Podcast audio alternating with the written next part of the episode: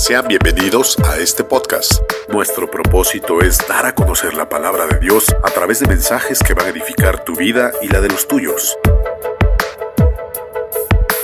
Puedes contactarnos en el correo electrónico lasnacionesparacristo.tx@gmail.com. Y recuerda, todos los domingos tenemos una transmisión en vivo en Facebook y YouTube.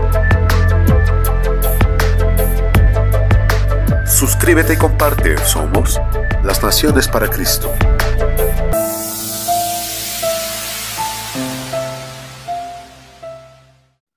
Pues vamos a continuar, vamos a iniciar con el estudio. Vamos a leer Marcos capítulo 2, versículos 21 al 23. Nadie pone remiendo de paño nuevo en vestido viejo.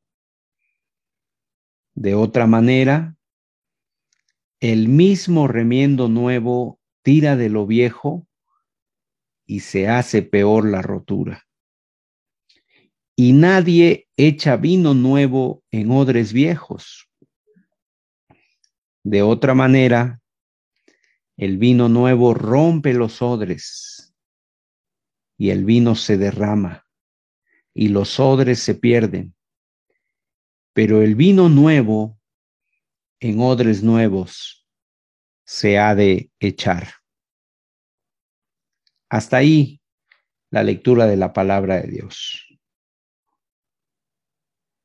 Aquí el Señor Jesús está hablando a un grupo de personas religiosas. Ellos no entendían el propósito de su venida o el, propósito de la venida de Cristo. Ellos estaban muy apegados a las leyes ceremoniales, al templo, a sus propias obras, y se sentían buenos.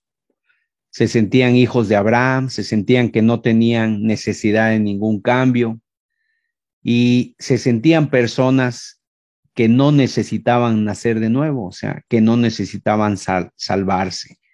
De hecho, ellos pensaban que eran salvos.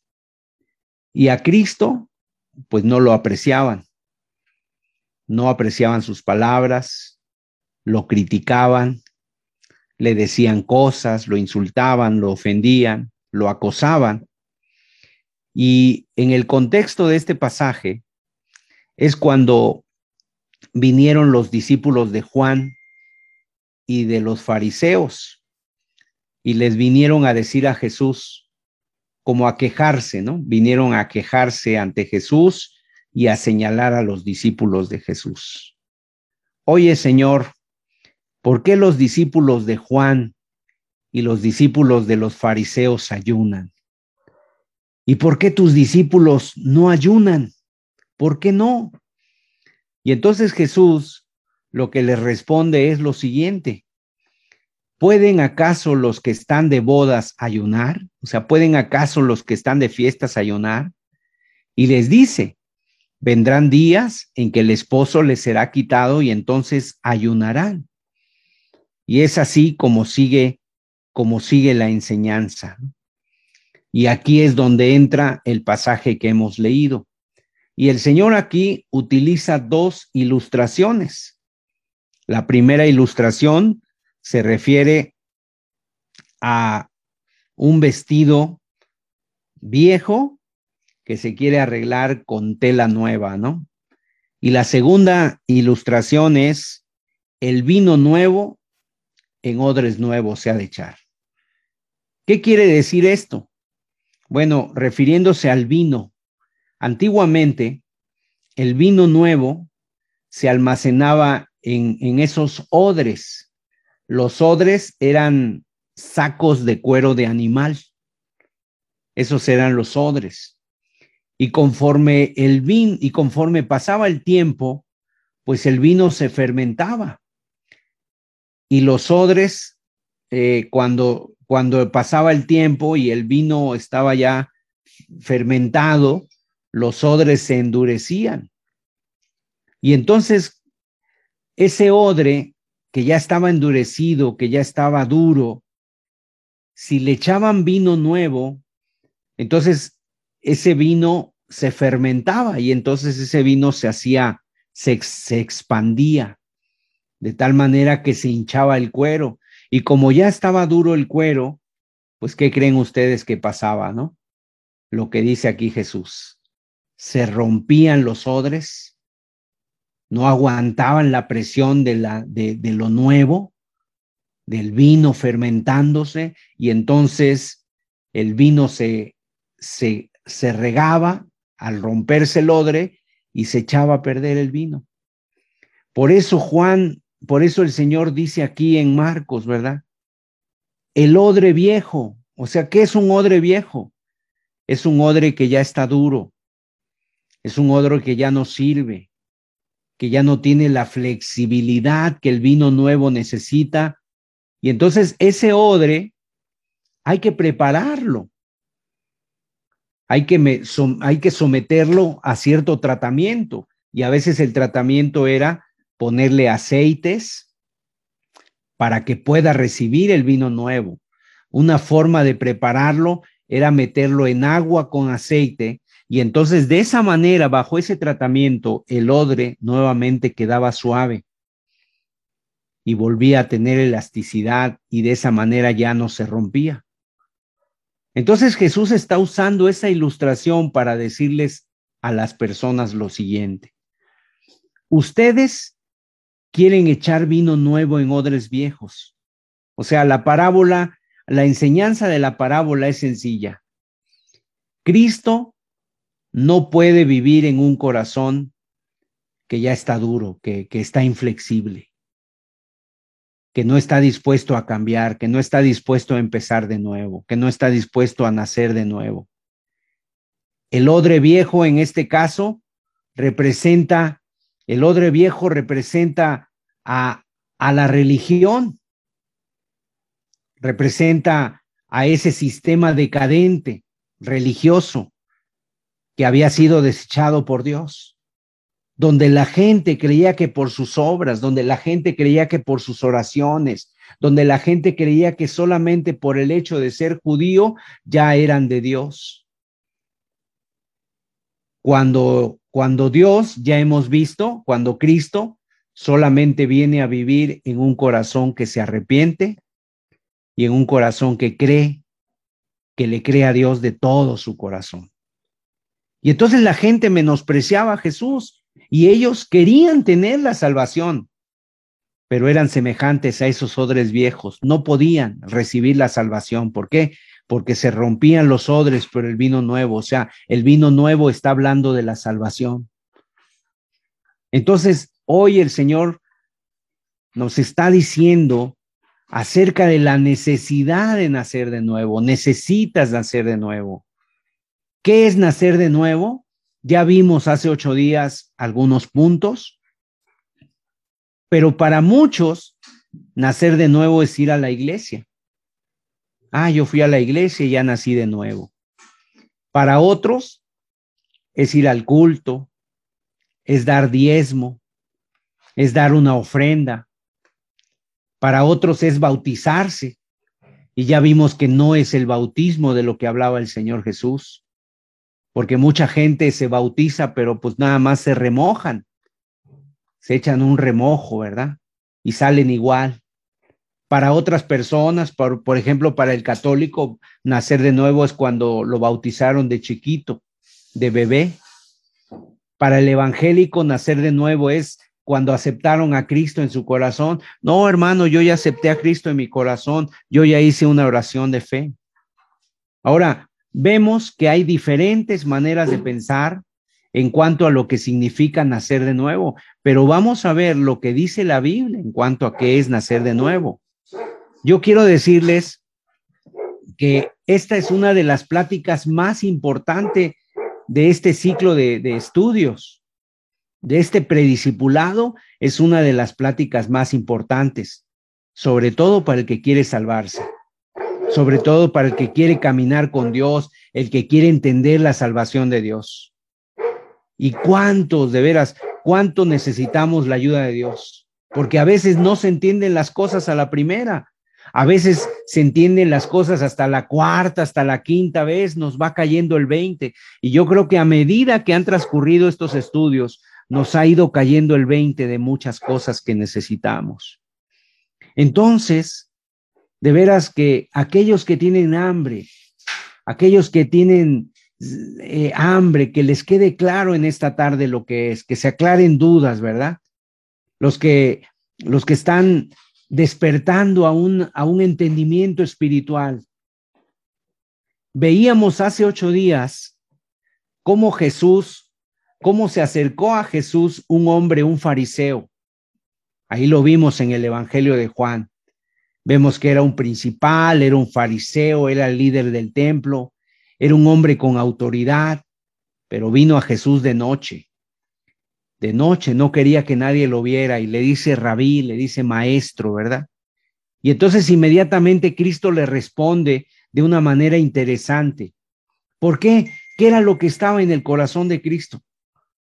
En el corazón del Cristo, en el corazón de Cristo su latía una cosa, salvar las almas. Él no quería otra cosa, él no quería el dinero de la gente, él no quería el aplauso, él no quería la admiración, si hubiera querido la admiración, pues le hubiera dicho a este hombre, oye, vente conmigo, tú eres un líder religioso, vas a jalar mucha gente. Jesús no quería nada de eso. A Jesús no le impresionaban los títulos, no le impresionaba el dinero, no le impresionaba nada. Él veía la profunda necesidad del alma en Nicodemo y le dijo, tú necesitas nacer de nuevo. Era un líder, era un principal, era un hombre de respeto. O sea, Nicodemo, quiero que ustedes entiendan, no era borracho, no era adúltero, no era un hombre mal hablado, era un líder moral. No era considerado de los peores o de mala reputación, era considerado como piadoso. Dice que los fariseos ayunaban tres veces al día, tres veces, perdón, oraban tres veces al día. Ayunaban dos veces por semana. Eran muy rigurosos con sus diezmos. Su vida pública era irreprensible, o sea, era un hombre que se sabía la Biblia mucho mejor que cualquiera de nosotros. Porque los fariseos desde niños, a los seis, a los siete, a los ocho años, ya se, ya se sabían el Deuteronomio, o sea, los cinco libros de la Biblia de memoria. Así, así hacían los judíos pues no tenían libros como nosotros, no tenían la Biblia escrita como nosotros, sino que ellos la traían aquí en sus mentes. Entonces Nicodemo era un hombre que si lo pusiéramos aquí al frente y le pidiéramos que nos diera su testimonio, pues yo creo que muchos nos sentiríamos avergonzados, porque muchos pues no tienen tiempo para leer la Biblia. Muchos no dicen que no tienen tiempo para orar. Muchos nunca han ayunado. Sus oraciones son no pasan de cinco minutos. Sin embargo, este Nicodemo oraba tres veces al día, horas enteras, ayunaba dos veces por semana, predicaba, o sea, es, er, era un líder moral. Sin embargo, Jesús le dice, tienes que nacer de nuevo. Tienes que nacer de nuevo, necesitas nacer de nuevo, te es necesario nacer de nuevo. Entonces Jesús nos está enseñando que es importantísimo nacer de nuevo. Ahora, ¿qué es nacer de nuevo? Ya lo vimos. Es una experiencia espiritual donde Dios te perdona los pecados, donde hay una transformación en tu alma y vienes a formar parte de la familia de Dios, vienes a ser un hijo de Dios real. Ahora, fíjense que nacer de nuevo no es cualquier cosa, no es bautizarse, tampoco es aceptar a Cristo en tu corazón. Vamos a ver en el, en el libro de Juan, en la primera carta de Juan, por lo menos cuatro señales o cinco señales de lo que es el nuevo nacimiento. Hay señales verdaderas de una persona que nace de nuevo. Acompáñeme, por favor, a Primera de Juan, capítulo 3, versículos 8 al 10. Dice así, el que practica el pecado es del diablo, porque el diablo peca desde el principio. Para esto apareció el Hijo de Dios, para deshacer las obras del diablo. Todo aquel que es nacido de Dios no practica el pecado, porque la simiente de Dios permanece en él y no puede pecar porque es nacido de Dios. En esto se manifiestan los hijos de Dios y los hijos del diablo. Todo aquel que no hace justicia y que no ama a su hermano, no es de Dios. Fíjese lo que dice aquí la escritura. No dice todo aquel que es evangélico, pentecostal, metodista, bautista, presbiteriano, testigo de Jehová. No, es enfático aquí. Aquí dice todo aquel que es nacido de Dios. O sea, Dios lo dice y Él no miente. La primera señal de alguien que ha nacido de nuevo es que ya no practica el pecado. O sea, ya no está cayendo en el pecado continuamente. ¿Qué es practicar el pecado? Una práctica es como el que practica el, el deporte, ¿verdad? Como el que practica el deporte, como el que se va al gym. ¿Cuántos días a la semana se va al gym? Dos, tres días a la semana se va al gym, está practicando. Está practicando. O el que practica el fútbol, el soccer, se va regresando del trabajo, se va a practicar el fútbol, a entrenar y los, y los sábados se va a jugar. Bueno, el que practica el pecado así es, es alguien que continuamente está pecando. Y hay muchas maneras de pecar. Miente, se le salió una mala palabra, por ahí ya se enojó, por ahí ya se le salió una maldición, por ahí ya se le fueron los ojos tras la lujuria, por ahí ya en su corazón em, estuvo pensando en la avaricia, o sea, en las cosas de este mundo. Entonces, la primera señal es que ya no practica el pecado. En otras palabras, ya esa persona es libre de la culpa. La ley ya no lo culpa de pecado. Es libre de la culpa y es libre del dominio del pecado. O sea, ya no es un esclavo. Acuérdense que en Juan capítulo 8 el Señor Jesucristo dijo, eh, al que el Hijo libertare será verdaderamente libre. El pecado, cuando, cuando tú no has nacido de nuevo, el pecado te tiene atrapado, aunque ayunes, aunque ores, aunque testifiques, aunque vayas al culto, aunque guardes toda la ley completa, tú, si no naces de nuevo, estás perdido. O sea, eres un viejo hombre, eres una persona que todavía vive en la corrupción, en el pecado. Fíjate, Jesús hablando con un hombre que era considerado recto entre los entre su sociedad, Jesús le dice, "Te es necesario nacer de nuevo. Es necesario que tú nazcas de nuevo." En segundo lugar, Primera de Juan 2:29 si sabéis que Él es justo, sabed también que todo el que hace justicia es nacido de Él. Vean este versículo, es claro, es poderoso. ¿Quién lo puede refutar? O sea, el justo, la palabra justo aquí quiere decir recto. El recto, el que hace, el que, el que actúa rectamente. Es una señal importantísima de un nacido de nuevo. O sea, es justo, es recto. ¿Qué quiere decir justo? ¿Qué quiere decir recto?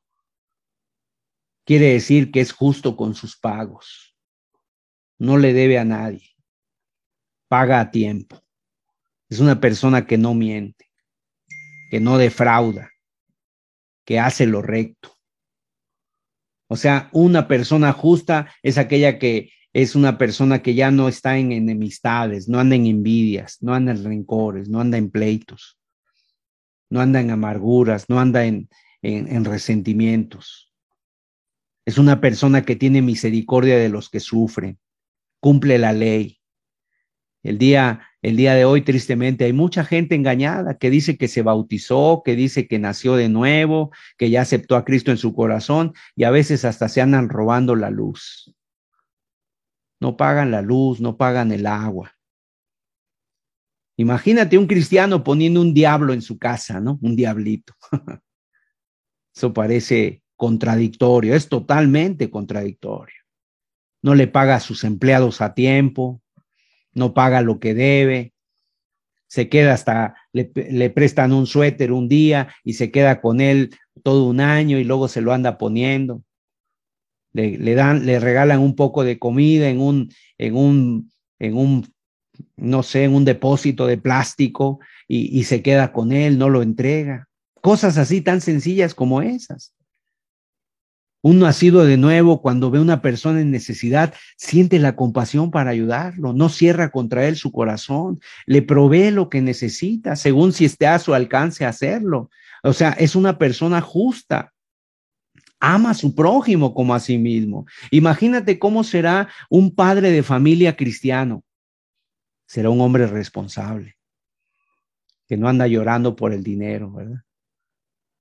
No anda llorando, ay mujer, ya estás gastando mucho dinero. Que sabe gobernar su casa, que sus hijos habrá obediencia. Como una mujer cristiana, ¿cómo será? Será una mujer que sabe sujetarse a su esposo, sabe respetar la autoridad de su esposo, no lo anda poniendo en mal, lo respeta, lo da a respetar, no, no lo anda poniendo en mal, ni anda hablando a sus espaldas ni lo anda poniendo en mal allá o en ridículo ante la gente. Es justo, es, es, su trato es justo, es recto. Entonces, segunda característica de una persona nacida de nuevo es que practica la justicia. En tercer lugar, primera de Juan 5.4. Primera de Juan 5.4 dice así la palabra de Dios, porque todo lo que es nacido de Dios vence al mundo. Y esa es la victoria que ha vencido al mundo, nuestra fe. O sea, el que es nacido de Dios vence al mundo. En otras palabras, el mundo ya no le ocasiona tentación, ya no le ocasiona irse tras las modas, no es vencido por el mundo. Cuando tú ves personas que se dicen cristianas y que son vencidas por el mundo, por la televisión, ¿verdad? El teatro, las películas, las revistas, el qué dirán, las modas. Ah, si hoy están usando faldas cortas, pues yo voy a usar falda corta. Entonces se van tras las modas, personas que están persiguiendo las modas de este mundo. Acuérdate que Juan dice, no améis al mundo ni las cosas que están en el mundo. ¿Y qué es el mundo? La vanagloria de este mundo, el orgullo de este mundo, la soberbia de este mundo, la forma de pensar de este mundo. Si tú ves una persona así, no ha nacido de Dios. O sea, aunque te diga, aunque, aunque lo exprese, ¿por qué? Porque el que es nacido de Dios ya no se deja influenciar por este mundo. Quiero decirles que la influencia de este mundo es terrible en las vidas humanas. El mundo, ¿cómo te quiere hacer? Te quiere hacer materialista, que te pegues a lo material, que no sufras, que vivas una vida cómoda. Quiere tu felicidad el mundo, pero a costa de tu alma, ¿no? Una felicidad pasajera, una felicidad solamente eh, que tiene que ver con los deleites, con los placeres, y obviamente eso incluye automóviles, casas, reputación, todo lo, todo lo nuevo, una profesión, que seas un don, una persona. Eso es lo que el mundo te enseña, la vanagloria, los deseos de los ojos, ahí está. Por eso hay tanto aparador, ¿verdad? Autos nuevos, casas nuevas, aparatos electrónicos que están saliendo y el mundo va tras ellos. Los deseos de la carne, dice la Biblia. Pero el que es nacido de Dios no es vencido por el mundo, al contrario. El que es nacido de Dios tiene una, tiene una fe que vence al mundo. Tiene una confianza real en Cristo que le permite vencer las tentaciones de este mundo. Y si el cristiano tiene y tiene la posibilidad, pues le da gloria a Dios por ello. Y si no tiene, también le da la gloria a Dios por ello. y está contento con lo que tiene. Y eso no quiere decir que sea conformista, eso quiere decir que él está contento con lo que tiene porque viene, sabe de dónde viene de parte de Dios. Y si Dios le permite tener un carro nuevo, pues le va a dar gracias a Dios también por ello. Pero no va a ser producto de su felicidad de eso. El cristiano ya está feliz en Cristo. Hay muchas mujeres que tristemente dicen que son cristianas, pero están, están ahí todas afectadas porque, ay, es que no me caso, ya tengo 25, 26, 27 años, ya siento que me estoy quedando, hermano. Oren por mí, por favor. Y si van a una iglesia de esas religiosas, mis amados, de esas de la prosperidad, le dicen, no te preocupes. Tú tráete la foto del galán que quieras y mira, así te lo va a dar Dios. Tú ora, ponle la mano, intercede, ora. Y ahí está la gente, lamentablemente porque no están felices ni completos en Cristo. Mis amados hermanos, el mundo pronto va a ser destruido. El mundo y sus deleites pasa, pero el que hace la voluntad del Padre permanece para siempre. Entonces, este mundo va a pasar, mis amados. Por eso el cristiano ya no está pegado al mundo. El cristiano ha salido, así como los israelitas salieron de Egipto, que representa al mundo, y salieron para ir al desierto a adorar y a servir a Dios. Así también nosotros. Ahorita estamos de paso, somos extranjeros y peregrinos y vamos camino a la ciudad celestial y estamos en este camino de paso, mis amados. ¿Qué necesitas de paso? ¿Qué necesitaban los israelitas en el desierto? Lo que necesitaban los israelitas en el desierto era el agua que Dios les daba, que Dios les proveía, el maná que el Señor les, les daba todos los días, e, era una columna de fuego en la noche, era una columna de nube en la tarde, los protegía del sol, los protegía del clima. Y era todo lo que necesitaban. De la misma manera el cristiano, mis amados. Necesitamos solamente la provisión de Dios. Y todo es bendición. Y si alguien tiene una casa, pues le da gloria a Dios por ello. Y si tienes ropa, le das gloria a Dios por ello. Pero Pablo decía, yo he aprendido a contentarme cualquiera que sea mi situación. Sé tener en abundancia y sé también tener poco. En todo y por todo he sido enseñado. En tercer lugar, si vamos en el tercero o el cuarto. El que es nacido de Dios permanece en amor. Primera de Juan 4, versículo 8. Versículo 7 y versículo 8. Amados, amémonos unos a otros, porque el amor es de Dios. Todo aquel que ama es nacido de Dios y conoce a Dios. El que no ama no ha conocido a Dios porque Dios es amor. Entonces, otra característica del que es nacido de Dios, ama. Ama. ¿Qué es amar?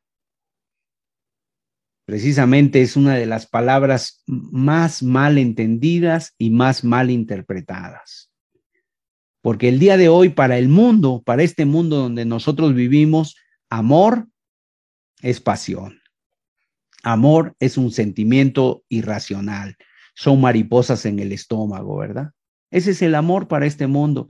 Es algo solamente romántico, es algo, eh, es algo irracional. O sea, ¿por qué mucha gente dice, ay, encontró el amor, finalmente encontró el amor, como si el amor fuera algo así volátil, no sé cómo. Encontró el amor, pero lo encontró en un hombre casado. Ah, pero encontró el amor finalmente. O sea, eso es ilógico, es irracional. Eso es pecado, es ante Dios, es pecado de adulterio. Entonces, ¿qué es amar? En la Biblia no es un sentimiento. Cuando nosotros decimos amor, mucha gente eh, se le va a su mente y dicen, ay, San Valentín, ¿verdad? 14 de febrero, chocolates, globos, bombones. Cupido, ¿no? Ay, que anda lanzando sus flechitas y ay, a veces es travieso y ya le cayó una flechita y, pues estaba mal dirigida, ¿no? No, el amor no es decir te quiero mucho, El amor en la Biblia es un compromiso. El Señor Jesucristo amó y amó de tal manera a Dios, a este mundo, que dio a su Hijo. O sea, es, es un sacrificio. Es actuar, es acción. Amor a Dios es dejar el pecado, es hacer el bien. Amar es perdonar cuando te insultan. Amar es soportar a los malos. Amar es buscar el mayor bien de los demás. ¿Cuántas personas se dicen cristianas y no aman? No saben lo que es amar y no tienen amor por nadie, solamente se aman a sí mismos. Hay una de las de las cosas que más han afectado a los cristianos, ¿sabes cuál es? La falsa doctrina de la autoestima, de la baja autoestima. El Señor ya da por hecho en la Biblia de que nosotros nos amamos, dice, y nunca no hay ningún mandamiento que diga ámate a ti mismo.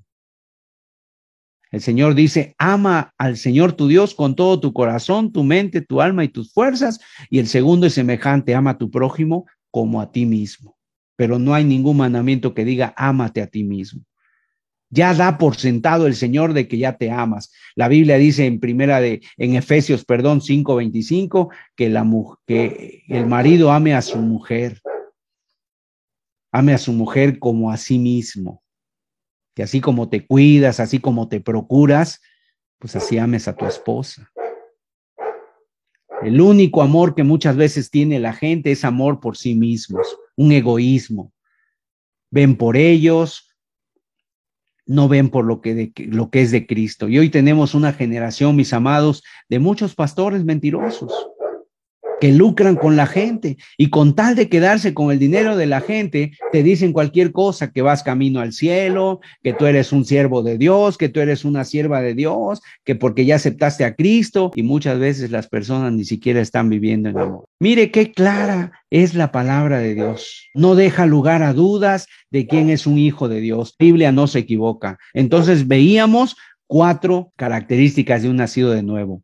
No practica el pecado, en segundo lugar, es recto. En lugar de practicar el pecado, practica la justicia. En tercer lugar, vence al mundo. Y en cuarto lugar, es una persona que ama. Y ama continuamente, no solamente los domingos, no solamente tres horas mientras dura la reunión y va a la iglesia y se le ve muy amoroso, saludando a todos, dándoles beso, abrazándoles, y cuando llega a su casa se transforma y se vuelve en el mismo de siempre. No, es aquel que ya se apartó del pecado, es una persona que ama en hechos y en verdad.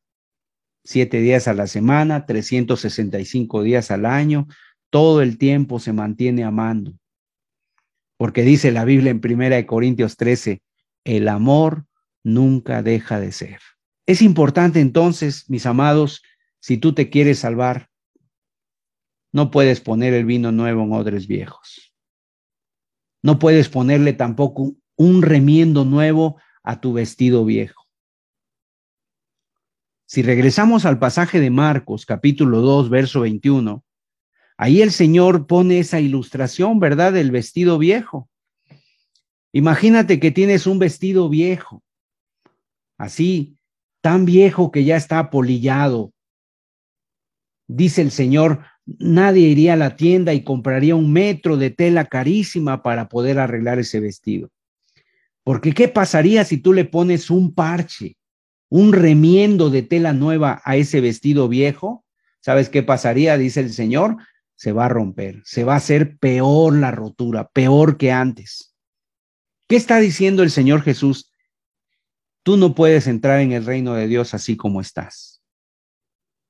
Tú no puedes remediar tu condición de pecado poniéndole parches a tu vida. Y de veras, ¿cuántas personas es lo que hacen? Solamente le ponen parches a su vida y por eso nunca se salvan. Ahora déjame decirte que la salvación no es que estemos esperando todo el tiempo, ¿verdad? Y decir, ay, es que Dios, estoy esperando el tiempo de Dios, de mi salvación, y porque todavía no estoy listo. No, la Biblia dice, si oyeres hoy su voz, no endurezcas tu corazón. Hoy es el día de la salvación. Si tu corazón está dispuesto, hoy te puede salvar Dios. No es cuestión de estar esperando largos años para salvarte, sino imagínate, si, si dependiera también todo de Dios el salvarte, pues entonces Dios sería ¿Por qué? Porque si hoy en la noche tú mueres y Dios te está hablando en este mensaje hoy y quizá uno de ustedes, yo no sé, ¿verdad? Va a morir en esta noche o en esta semana, no lo sé, la semana entrante. Imagínate que nos lleguen noticias, oye, ¿te acuerdas de fulano? Se conectaba al prediscipulado. Pues, ¿qué crees? Murió, lo llamó Dios. Entonces, si esa es la condición del ser humano, ¿tú crees que Dios se tardaría cinco semanas, cinco años, no sé, diez meses para salvarte? No, Dios te salva ahora. Pero, pero no te puede salvar estando en esa condición en la que te encuentras. O sea, Mientras estés en el pecado, no te puedes salvar. Tienes que abandonarlo, tienes que dejarlo. Ese vestido viejo, tienes que renunciar a eso. ¿Qué representa el vestido viejo? El viejo hombre, el que está viciado conforme a los deseos engañosos de este mundo. El viejo hombre que es egoísta, el viejo hombre que es, es gruñón, que es mal carácter, el viejo hombre que, es, que, que, que tiene lujuria, que tiene soberbia, que tiene maldad. Tiene, o sea, es un verdadero arrepentimiento. Dios no quiere ponerte un parche en tu vida. Dios quiere darte un vestido nuevo, un hombre nuevo, como dice en 2 Corintios 5. El que está en Cristo, nueva criatura es. Las cosas viejas pasaron. ¿Sabes qué hace mucha gente cuando oye esta palabra? Mucha gente dice, ay, hermano Sergio, estoy mal, no he perdonado y de pronto perdonan, pero siguen practicando otros pecados. Mire, les voy a poner este ejemplo. ¿Qué es lo que pasa en muchas iglesias? Yo no sé cuántos de los presentes vayan a alguna iglesia. No la conozco, ¿verdad? No podemos decir esta iglesia está bien o esta iglesia está mal. Pero imagínate que en algunas iglesias la experiencia de algunos ha sido la siguiente. Van a la iglesia, de pronto dan un mensaje acerca del perdón, el predicador habló la importancia de perdonar y la persona dice, ay, tengo que perdonar, me doy cuenta que no he perdonado. Y entonces va con su esposa y le dice, esposa mía, perdóname. Y esa persona viene a la iglesia otra vez, el predicador lo ve que ya está asistiendo durante varias semanas y entonces un día se le acerca y le dice, usted, oiga usted, ¿quiere usted aceptar a Cristo en su corazón? Y la persona le dice, ¿y qué es eso? Bueno, pues es repetir conmigo esta oración. Repita conmigo esta oración. Señor, te acepto en mi corazón, te recibo en mi corazón. Y entonces lo, lo ya aceptó a Cristo en su corazón. A la semana siguiente lo bautizan. Y resulta que ahora ya es el hermano Pedro.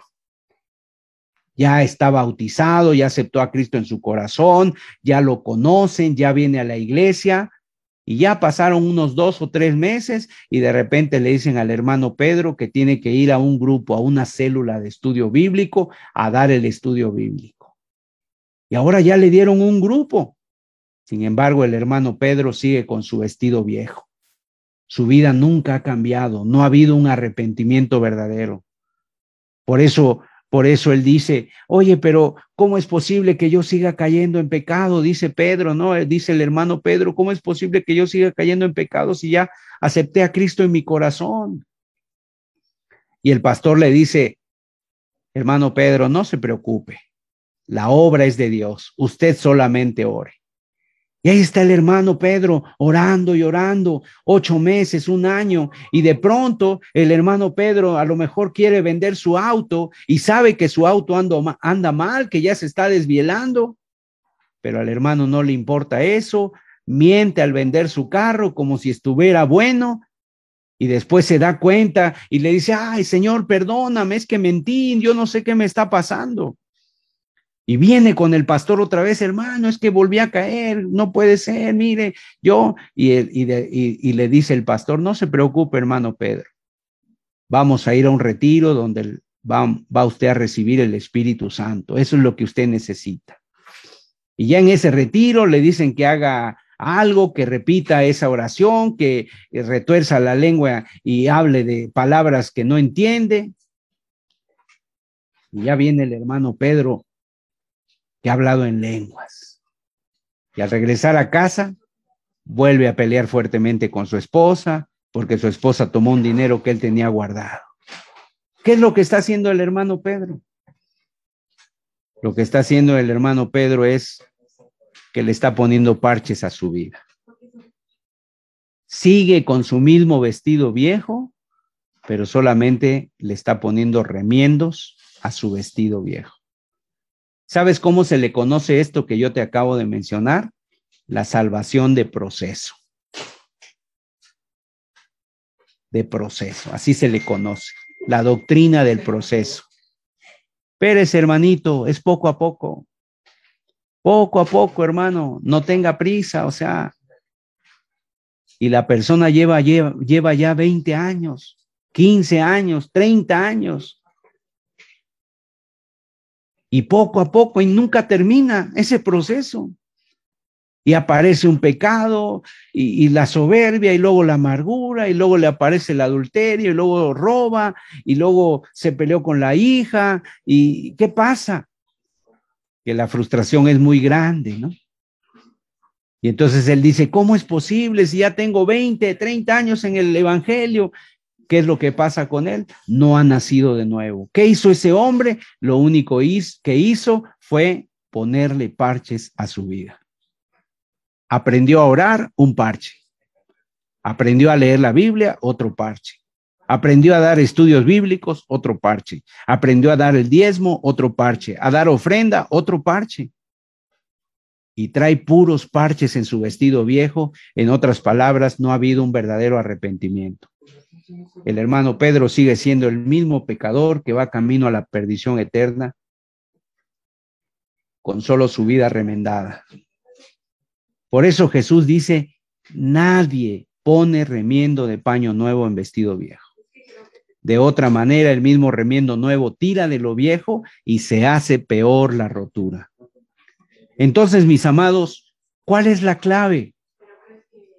¿Cuál es la clave? Si tú estás así el día de hoy, si hay alguno entre ustedes que está así, ¿sabes cuál es la clave? Es que tú nunca has aborrecido tu vida vieja. Tú no has aborrecido tu pasada manera de vivir. Entonces tú serías como el hermano Pedro que aceptaste a Cristo, que te bautizaste, pero que están apareciendo pecados en tu vida, uno y otro y otro.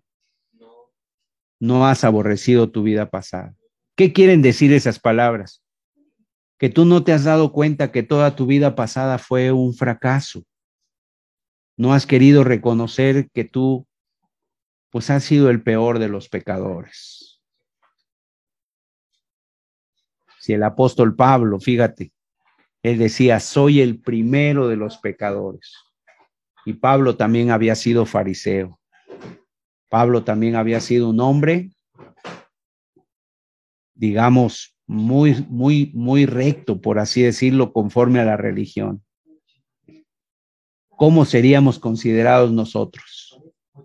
Si un hombre que no adulteraba, si un hombre que no robaba, si un hombre que no no decía malas palabras, se consideró el primero de los pecadores. ¿Cómo tendríamos que estarnos considerando nosotros la peor basura del universo?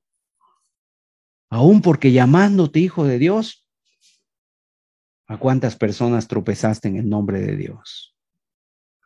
¿Cuántas personas por tu mal ejemplo no han querido ser cristianos? ¿Cuántas personas se han amargado por tu mal ejemplo? porque siempre están peleando, porque llevas la Biblia y te dices hermano. Y a veces los vecinos, ¿qué dicen? Ah, pues mira, si esa, esa persona está muy amargada, no ama a su marido, siempre están discutiendo. Y cuánta es la excusa de muchos pecadores, ¿verdad? El día de hoy que dicen, no, yo no voy a la iglesia porque está llena de hipócritas. Y lo triste es que a veces tienen razón. Mis amados hermanos, amigos, Dios no quiere ponerle remiendos a tu vida. Dios lo que quiere ponerle a tu vida es un vestido nuevo. Tú necesitas un vestido nuevo. Tú necesitas una vida nueva. Antes de que venga esa salvación en tu vida, tiene que haber una convicción de pecado. ¿Qué es la convicción de pecado? Cuando tú estás convencido verdaderamente de que no hay nada nuevo, no hay nada bueno en mí que no hay nada que se pueda rescatar. Es que Señor, yo me bauticé, pero no sirvió. Yo leí la Biblia, pero lo hacía para buscar solamente las promesas. Yo oraba, pero solamente para que Dios me guardara y me librara de mis tribulaciones. Nunca oré para que se salvaran las almas, nunca oré por, por, aún por los estados aquí de la República o por mi familia, ¿no? Yo iba a la iglesia, pero iba, pues, para esconderme, como, como dice Jeremías, ¿no? Convirtieron la, convirtieron la iglesia en cueva de ladrones. Cuando el Señor dice, mi casa es casa de oración y ustedes la han hecho cueva de ladrones. Mis amados hermanos, con toda honestidad, ¿qué podrías tú rescatar de tu vida pasada? Mis amados, no sirve. Todo estuvo manchado por el pecado. Es que yo es que yo oraba, pero estabas en pecado, Dios no oía esa oración. Y mucha gente todavía quiere seguirle poniendo parches a su vida. ¿Qué nos hace falta? ¿Qué te hace falta? No, no te hace falta solamente perdonar, no te hace falta solamente orar, no te hace falta solamente hacer algo. Lo que te hace falta es aborrecer toda tu vida toda tu vida de pecado. Entonces, mis amados, hay muchas personas que lo que están haciendo es ponerle parches, es como si un árbol solamente estuvieras buscando, eh, cortándole hojas a ese árbol, ¿verdad? Estás cortándole hojas a ese árbol y entonces, ¿qué pasa? Mientras tú no cortes de raíz, ese árbol, pues sigue igual. Así como el ejemplo que yo te daba de Pedro, ¿no? Fue cortando de rama en rama. Cortó uno, cortó otro y cortó otro. Pedro dejó viva la raíz y mientras se deje viva la raíz, brota brota el pecado otra vez. Hay que cortar de raíz. El, Juan el Bautista dijo, ya el hacha está puesta a la raíz de los árboles. Y cuando tú cortas de raíz, cuando tú aborreces tu vida, se arranca la raíz, el egoísmo, el amor propio. Empiezas a aborrecer tu vida, tus metas egoístas, el vivir para ti mismo. Y entonces empiezas a ver que mi amor por Cristo es primero. Y lo que me pida Cristo yo voy a hacer y obedeceré a Dios. Es necesario obedecer a Dios antes que a los hombres. Y estarás muy agradecido porque dices, Señor, gracias porque tú me diste esta oportunidad cuando yo no era nada. Y mis amados, cuando tú te acuerdas, cuando tú eres salvo y te acuerdas de dónde te sacó Dios, de la basura, del, del, del, de lo vil, de lo menospreciado, que tu vida estaba llena de llagas, podrida.